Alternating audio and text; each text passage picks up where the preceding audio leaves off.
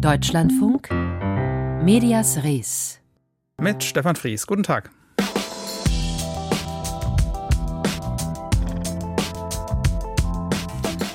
Nach Reformen im öffentlich-rechtlichen Rundfunk rufen viele immer wieder, nicht nur bei Skandalen wie die beim RBB, sondern auch sonst. Jetzt hätten sie ihre Chance oder hatten sie. Die Politik bringt Reformen auf den Weg. Wir schauen uns gleich an, ob die helfen. Und wir stehen einen Monat vor der Fußball-WM 2022 in Katar. DLF-Sportredakteur Maximilian Rieger ist hingefahren und hat berichtet. Und er berichtet gleich bei uns, wie er bei Recherchen dort verfolgt wurde. Patricia Schlesinger, der entlassenen Intendantin des Rundfunks Berlin-Brandenburg, wird einiges vorgeworfen. Die Generalstaatsanwaltschaft Berlin ermittelt wegen des Verdachts der Untreue und Vorteilsannahme, auch gegen andere Mitglieder der Geschäftsleitung und des Verwaltungsrats. Es gibt Vorwürfe wegen der Verschwendung von Beitragsgeldern. Und der RBB hat selbst eine Anwaltskanzlei beauftragt, die Vorgänge aufzuklären. Die Kanzlei will oder wollte heute erste Teilergebnisse vorlegen im RBB Rundfunkrat, aber die Sitzung findet hinter verschlossenen Türen statt. Es soll später noch eine Pressekonferenz geben. Viele fordern wegen dieses Skandals und auch wegen dieses Skandals Reformen für den öffentlich-rechtlichen Rundfunk. Gestern wurde über das Thema schon diskutiert bei den Münchner Medientagen, einer der größten Medienkonferenzen Deutschlands. Sissi Pizza berichtet.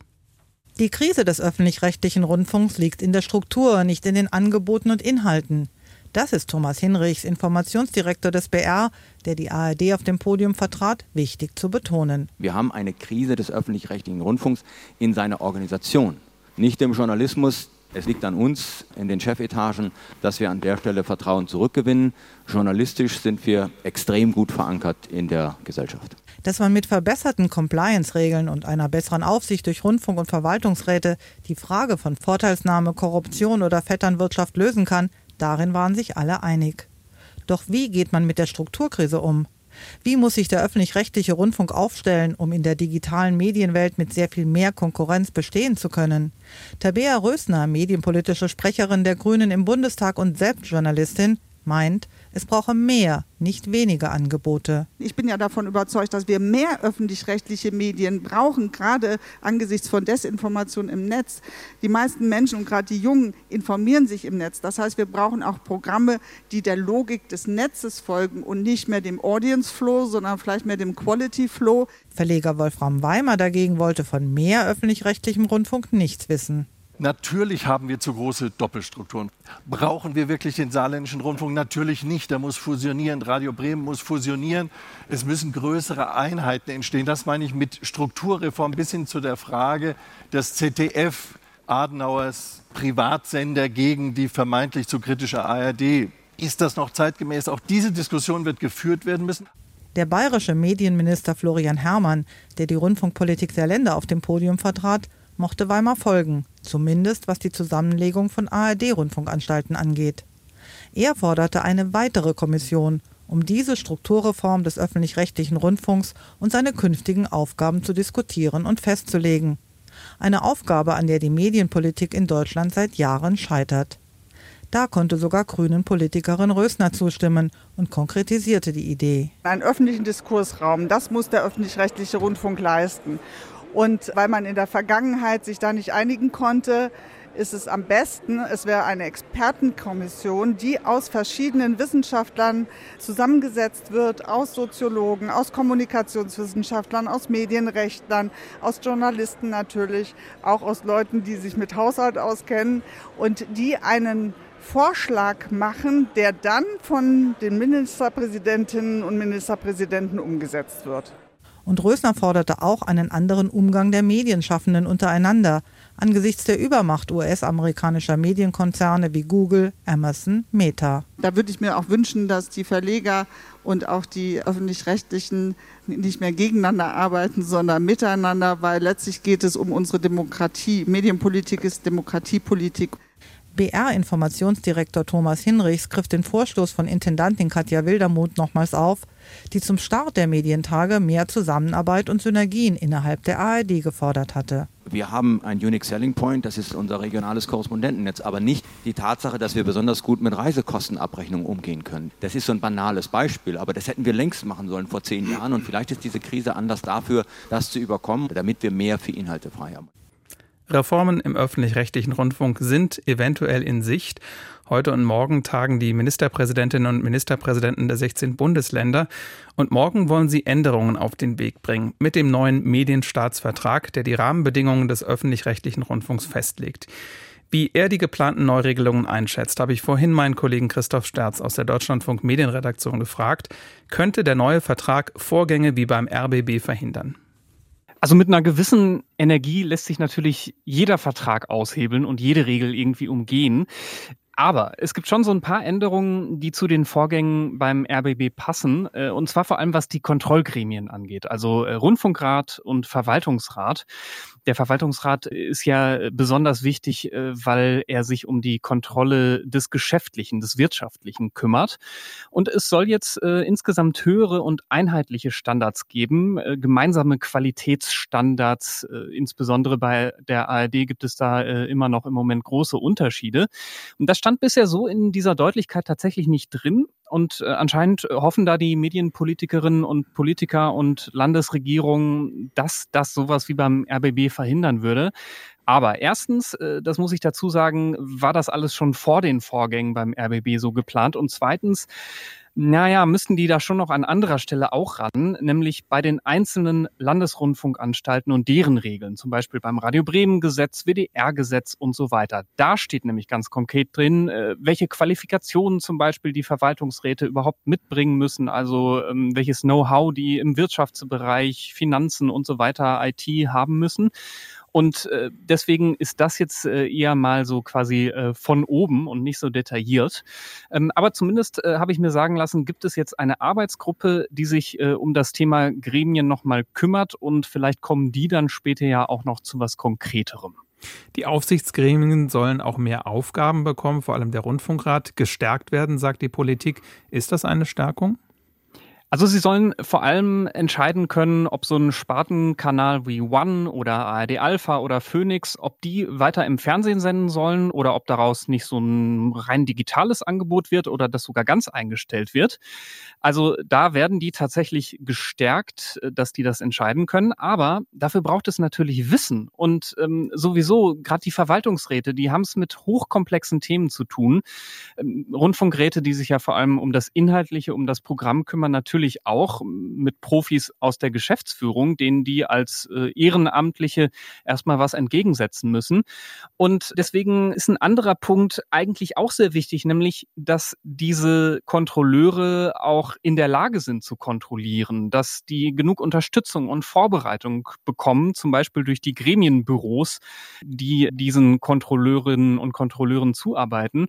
Aber die sind total unterschiedlich ausgestattet. Das äh, haben wir bei Medias Res schon vor ein paar Wochen Wochen berichtet. Äh, zum Teil hat ein Verwaltungsrat nur eine halbe Stelle. Das ist äh, bei Radio Bremen so, also nur eine halbe Stelle in dem Gremienbüro. Da werden vor allem Reisen und Hotels dann gebucht und da geht es wenig um Inhaltliches. Aber auch da hat äh, die Medienpolitik zumindest im September mal gesagt, dass jetzt die Rundfunkanstalten in der Pflicht sind, für eine angemessene Ausstattung der Gremienbüros zu sorgen. Und auch das ist dann ein Fall für diese äh, bereits beschriebene Arbeitsgruppe. Die Frage ist natürlich, was dann dabei rauskommt und was da Konkretes dann von den Rundfunkanstalten auch umgesetzt wird. Sie haben es eben gesagt, der neue Medienstaatsvertrag wird schon seit Jahren verhandelt. Haben die Skandale jetzt in der Schlussphase noch was verändert? Sie haben für mehr Aufmerksamkeit gesorgt und äh, mehr Druck, dass äh, Landesregierungen und äh, Rundfunkanstalten jetzt wirklich was machen. Zum Beispiel hat sich ja die ARD auch selbst verordnet, äh, so einheitlichere Standards zu haben. Zweiter großer Punkt, der geändert werden soll, der Auftrag der Sender, weil in letzter Zeit sich auch viele zu Wort gemeldet haben nach dem Motto, mach mal bitte mehr Programm für alle und außerdem seid ihr viel zu teuer. Ändert sich da Wesentliches? Ja, also das lässt sich zwischen den Zeilen lesen, wie Hausaufgaben die ARD und ZDF und Deutschlandradio bekommen. Und zwar macht bitte Programm für alle, auch für junge Menschen. Grenzt euch ab von den Privatsendern, konzentriert euch auf Kultur, Bildung, Information und Beratung. Unterhaltung könnt ihr machen, aber dann bitte doch so wie, keine Ahnung, fragt doch mal die Maus oder so, also auch mit Wissen dahinter. Und was sich auf jeden Fall nicht ändert, dass äh, das Ganze viel schmaler wird. Also dass da zum Beispiel Sender komplett abgeschafft oder Radio Bremen, Saarländischer Rundfunk zusammengelegt, fusioniert werden. Das ist nämlich nicht enthalten und das ist eben auch ein wichtiger Punkt. Zusammenfassend aus Ihrer Einschätzung als Medienjournalist, helfen die neuen Regeln weiter und ändern wirklich was? Es ist äh, keine besonders große Reform. Es ist ein Schritt in die durchaus richtige Richtung. Da werden ein paar wichtige Punkte gebracht. Aber ja, also wie schon gesagt, die Vorgänge beim RBB hätte das auch wahrscheinlich nicht verändert. Außerdem wäre noch einiges mehr zu tun. Also insbesondere äh, was eben die äh, Kontrollgremien angeht, aber auch die grundsätzliche Frage, die jetzt immer wieder gestellt wird. Welchen öffentlich-rechtlichen Rundfunk wollen wir eigentlich haben? Wie groß, wie teuer muss der sein? Diese Fragen, die sind schwer zu beantworten. Das tut vielleicht auch weh. Und da eiern die Medienpolitikerinnen und Medienpolitiker und auch die Rundfunkanstalten schon sehr lange drumherum. Und das sieht so aus, so wie ich diesen Vertrag lese. Das geht jetzt leider auch so weiter. Das wäre sehr schade, weil jetzt ja wirklich die Chance besteht, mal so grundsätzlich darüber zu reden und dann auch grundsätzlich eine sehr weitgehende Reform vielleicht mal zu beschließen. Die Regierungschefs der Länder wollen morgen den neuen Medienstaatsvertrag unterzeichnen, der dann als nächstes in den 16 Landtagen diskutiert und beschlossen werden soll. Einschätzungen dazu waren das von Christoph Sterz aus der Deutschlandfunk Medienredaktion.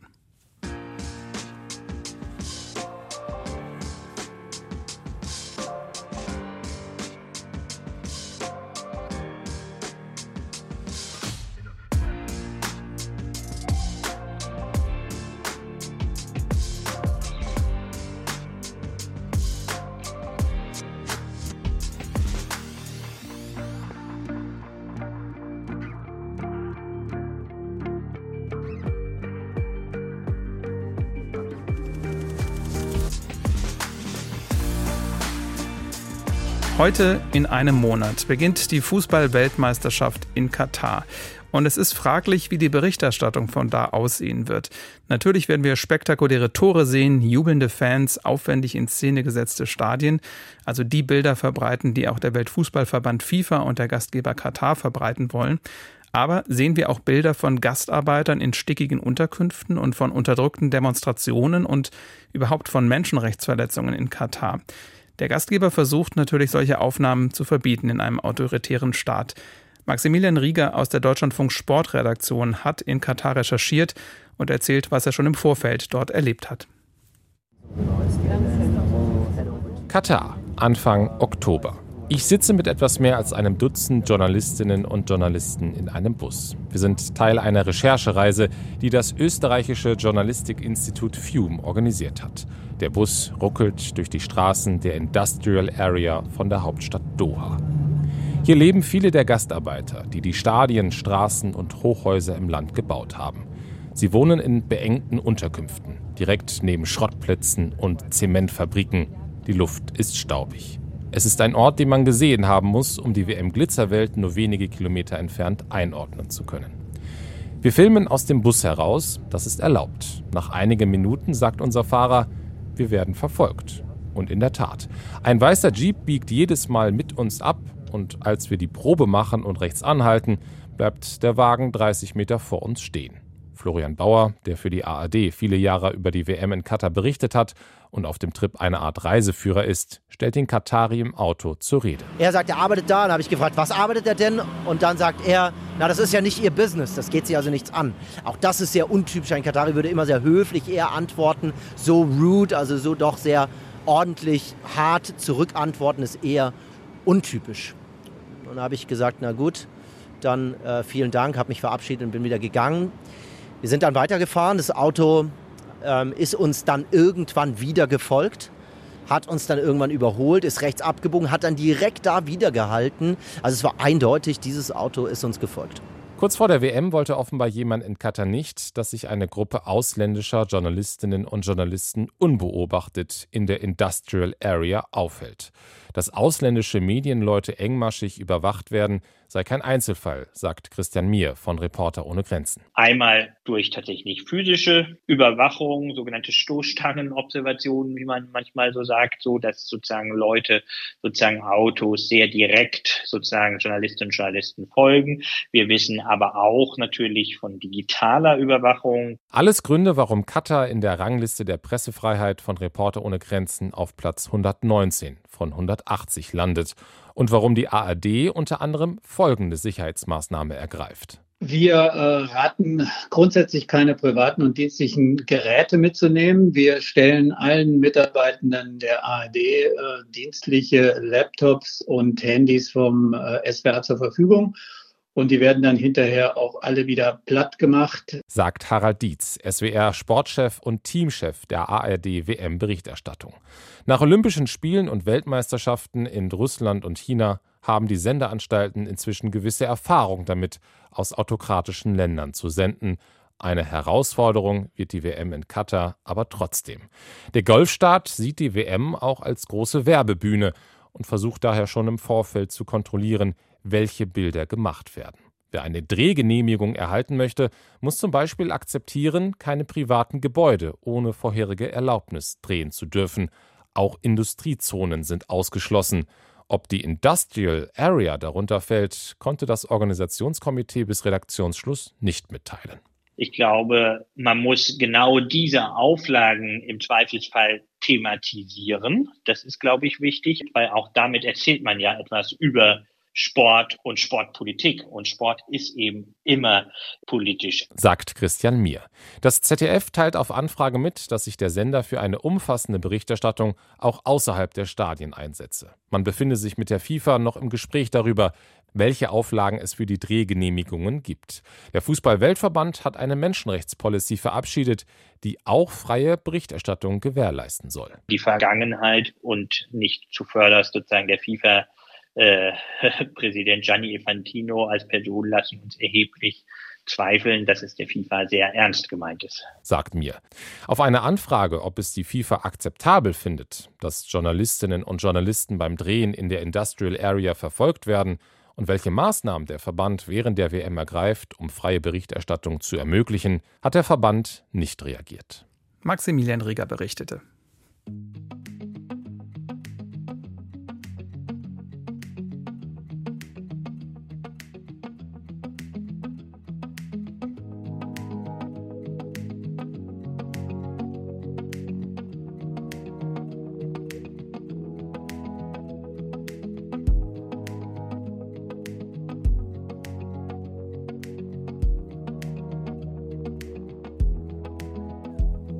Falls Sie jemanden kennen und namentlich benennen könnten, der investigativ recherchiert, ist das dann eher ein Mann oder eher eine Frau?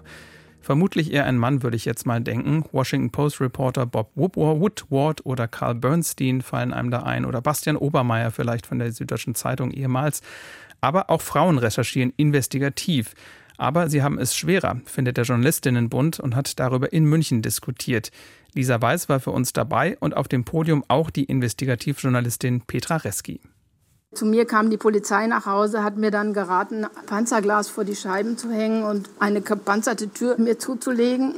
Also ganz banale Dinge. Ich gehe aus dem Fahrstuhl, habe Angst gehabt, wenn sich die Fahrstuhltür öffnet. Petra Reski lächelt, aber sie wirkt angestrengt. Ich sitze im Taxi und dann geht neben mir die Scheibe runter, dann kriege ich Angst. Also das hat sie dann irgendwann mal wieder gelegt, weil ich schon gesagt habe, scheiß drauf, ne? irgendwie jetzt habe ich dann auch keinen Bock drauf. Ne? Reski ist Schriftstellerin und investigative Journalistin. Sie recherchiert vor allem zur Mafia und deren Verbindungen nach Deutschland. Ein Thema, bei dem Drohungen und Anfeindungen häufig sind. Besonders heikel sei, dass auch ihr Mann und die Kinder mit hineingezogen werden, sagt sie. Nicht alle Journalistinnen, die investigativ arbeiten, werden so massiv bedroht. Oft trifft es eher ihre Informantinnen und Informanten. Aber auch der ganz normale Alltag von Investigativjournalistinnen unterscheidet sich von der Arbeit in einer aktuellen Redaktion. Anstatt schnell zu einem Termin zu fahren und darüber zu berichten, recherchieren sie teilweise Wochen und Monate lang zum gleichen Thema. Einige als Einzelkämpferinnen, andere, wie Katrin Langhans vom Spiegel, gerne im Team. Also man muss natürlich sehr hartnäckig sein, man muss Widerstände aushalten können. Das ist auch der Unterschied zu einer normalen Recherche, dass man immer jemanden hat, der gar kein Interesse daran hat, dass man an eine gewisse Information gelangt. Das geht von Anwaltspost, die kurz vor der Recherche kommt, bis hin zu Anwaltspost, die im Nachgang versucht, ähm, einen einzuschüchtern. Also da muss man schon auch ein dickes Fell mitbringen. Das hat Katrin Langhans ganz offensichtlich. Die Journalistin hat gemeinsam mit ihrem Team über Monate hinweg zu Vorwürfen des Machtmissbrauchs gegen den damaligen Bild-Chefredakteur Julian Reichelt recherchiert.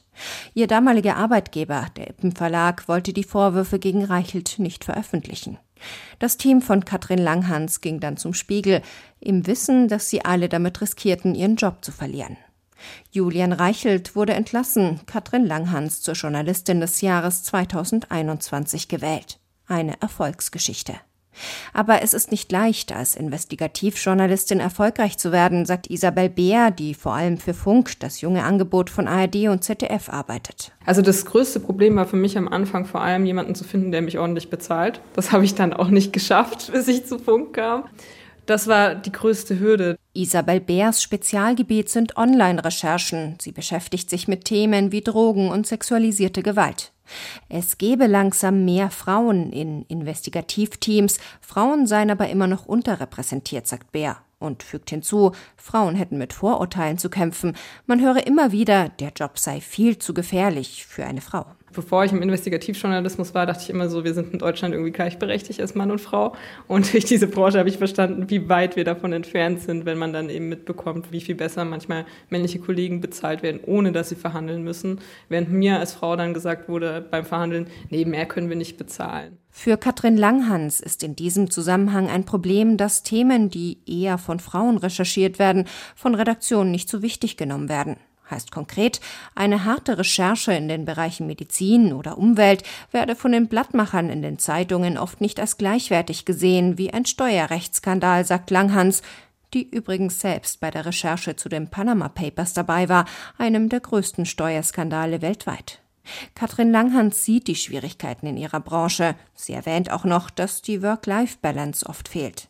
Mit dem investigativen Journalismus aufhören will sie aber nicht. Ich kenne auch viele Leute, die sagen, Katrin, ich verstehe nicht, warum du diesen Job machst. Mich würde das total frustrieren, monatelang mich durch Dokumente zu graben und dann erst eine fertige Geschichte zu haben. Also es gibt Leute, die finden das furchtbar und ich muss sagen, ich, ich mag das. Ich mag diesen Kampf und diesen Ansporn und diese Herausforderung.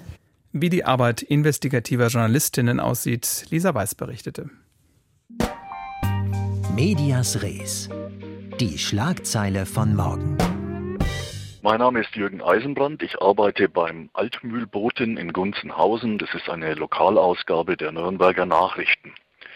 Und wir machen morgen auf mit einer Geschichte aus der Kommunalpolitik. Es geht um die Landtagswahlen im nächsten Jahr in Bayern im Herbst wo die SPD hier in der Gegend einen Kandidaten gekürt hat. Harald Dösel heißt der Mann, der versucht zum zweiten Mal hier das Direktmandat für die SPD zu erringen, hat sich viel vorgenommen.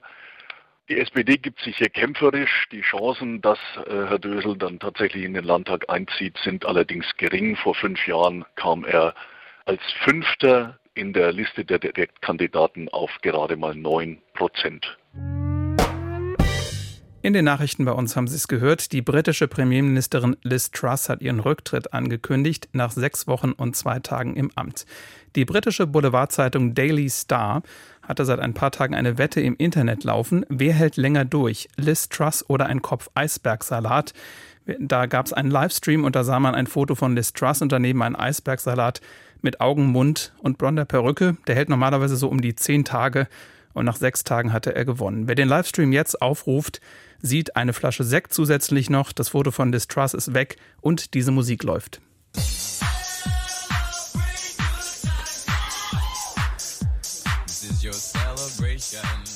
Das ist Boulevardjournalismus auf britische Art. Wir berichten gleich seriös in den Nachrichten um 16 Uhr nochmal darüber und danach ab 16.10 Uhr der Büchermarkt. Der meldet sich live von der Frankfurter Buchmesse. Medias Res finden Sie auch im Netz unter www.deutschlandfunk.de slash mediasres. Mein Name ist Stefan Fries. Schönen Nachmittag.